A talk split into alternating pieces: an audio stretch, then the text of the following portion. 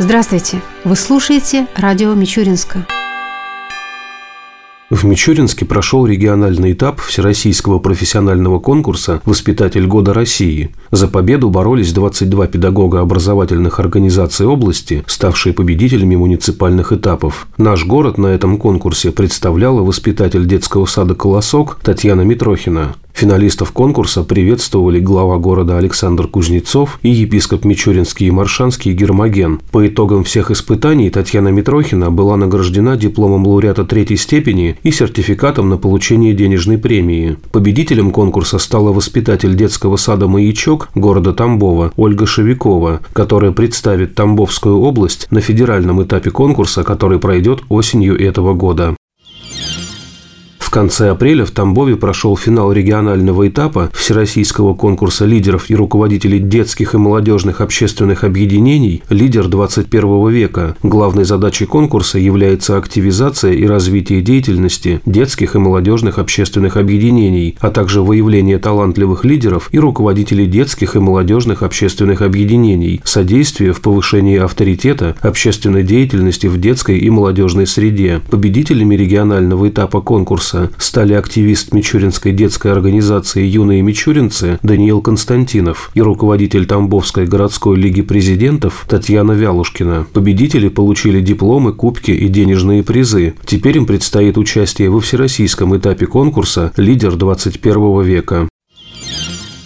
Областная кадастровая палата информирует, что в соответствии с законом о государственной регистрации недвижимости, вступившим в силу с 1 января 2017 года, сведения государственного кадастра недвижимости считаются сведениями Единого государственного реестра недвижимости. На данный момент в Единый государственный реестр недвижимости Тамбовского кадастрового округа внесены сведения о 42,5% земельных участков, имеющих границы, установленные в соответствии с законодательством государством, правообладателям земельных участков следует более добросовестно относиться к вопросу определения местоположения границ своих объектов недвижимости, так как внесение сведений в реестр носит исключительно заявительный характер. Правообладателю нужно обратиться к кадастровому инженеру с целью подготовки межевого плана и представить его в орган регистрации прав. Внесение в единый государственный реестр недвижимости сведений о границах является гарантией прав собственников, сводит к минимуму возникновение земельных земельных споров и позволяет правильно начислять налог на имущество. Также областная кадастровая палата сообщает, что на постоянной основе осуществляются выезды к ветеранам Великой Отечественной войны, инвалидам первой и второй групп для оказания услуг на безвозмездной основе в отношении объектов недвижимости, правообладателями которых являются лица вышеперечисленных категорий. Это могут быть услуги по государственному кадастровому учету и государственной регистрации прав, а также курьерская доставка подготовленных документов. Для получения данных услуг необходимо обратиться по телефону в городе Тамбове 79 85 30, а затем во время визита сотрудника предъявить документы, подтверждающие право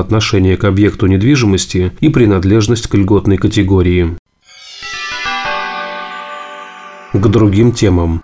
В музее-усадьбе Александра Михайловича Герасимова открылась выставка под названием «Яркий мир детства». На ней представлены работы учащихся Кочетовской детской школы искусств. Подробнее об экспозиции нам рассказал директор школы Дмитрий Чендев.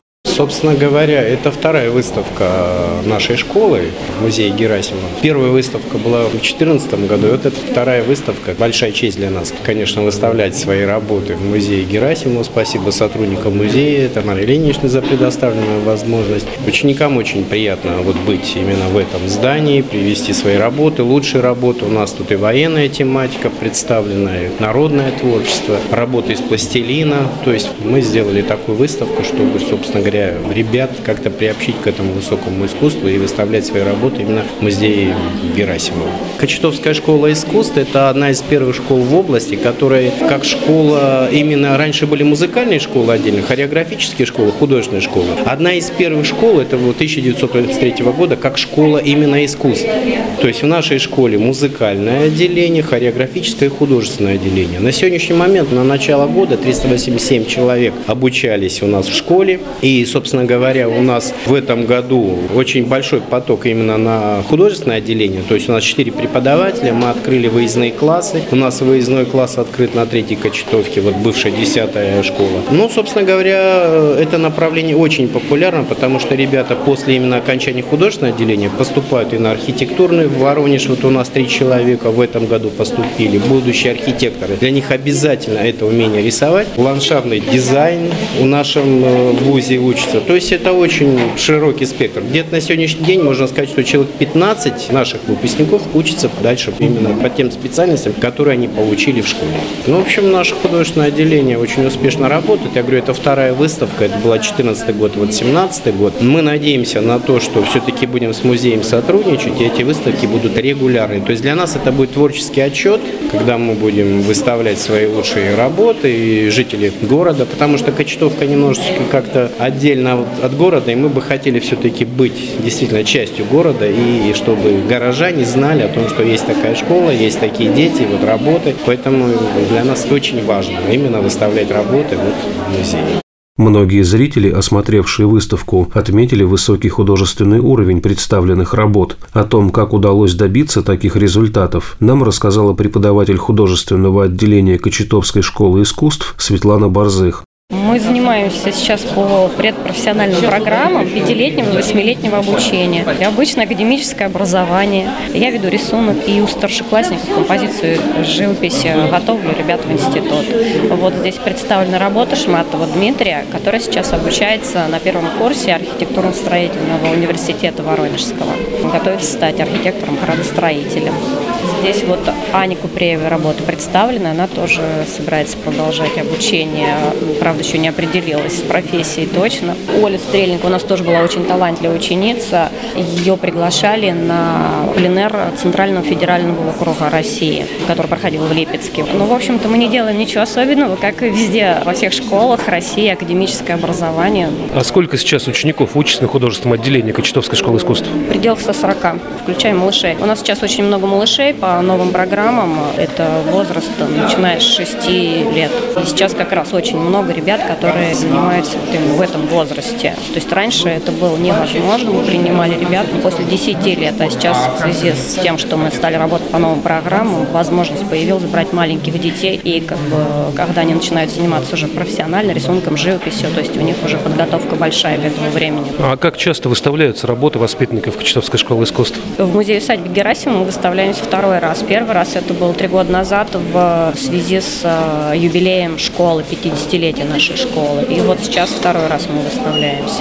Периодически выставляемся в детском выставочном зале художественной школы номер один города Тамбова. Там проходят различные конкурсы областные и достаточно часто, вот мы только недавно привезли оттуда работы. Здесь, кстати, есть работа победителя этого конкурса Эллы Белосоховой. Конкурс проходил областной, назывался «Соседи по планете», то есть он экологический. Элла стала победителем этого конкурса. И так периодически мы туда работы отвозим, выставляемся.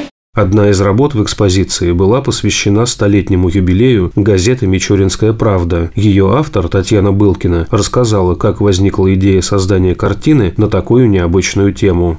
Мама предложила поучаствовать в конкурсе к столетию Мичуринской правды, и мы подумали, чтобы не рисовать, а именно сделать аппликацию, чтобы что-то было интересное и отличающееся от всех. Из-за этого мы решили газету представить в виде красивой, интересной девушки прошлого столетия. Посмотрев разные источники, мы представили именно вот в таком образе. Вообще, у меня мама учитель, художник. Мне очень нравится, как рисует. В дальнейшем я хочу поступить в архитектуру архитектурный институт, э, чтобы продолжить обучение. Вообще очень интересно учиться на художника, познаешь разные техники. Года два назад я на международном конкурсе заняла первое место с работой, где была нарисована собака, графическая работа.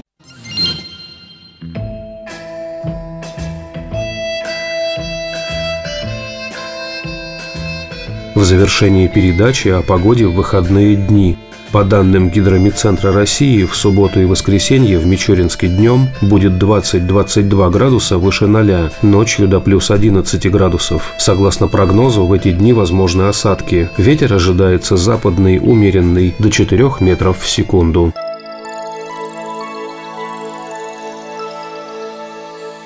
Передача радио Мичуринска окончена.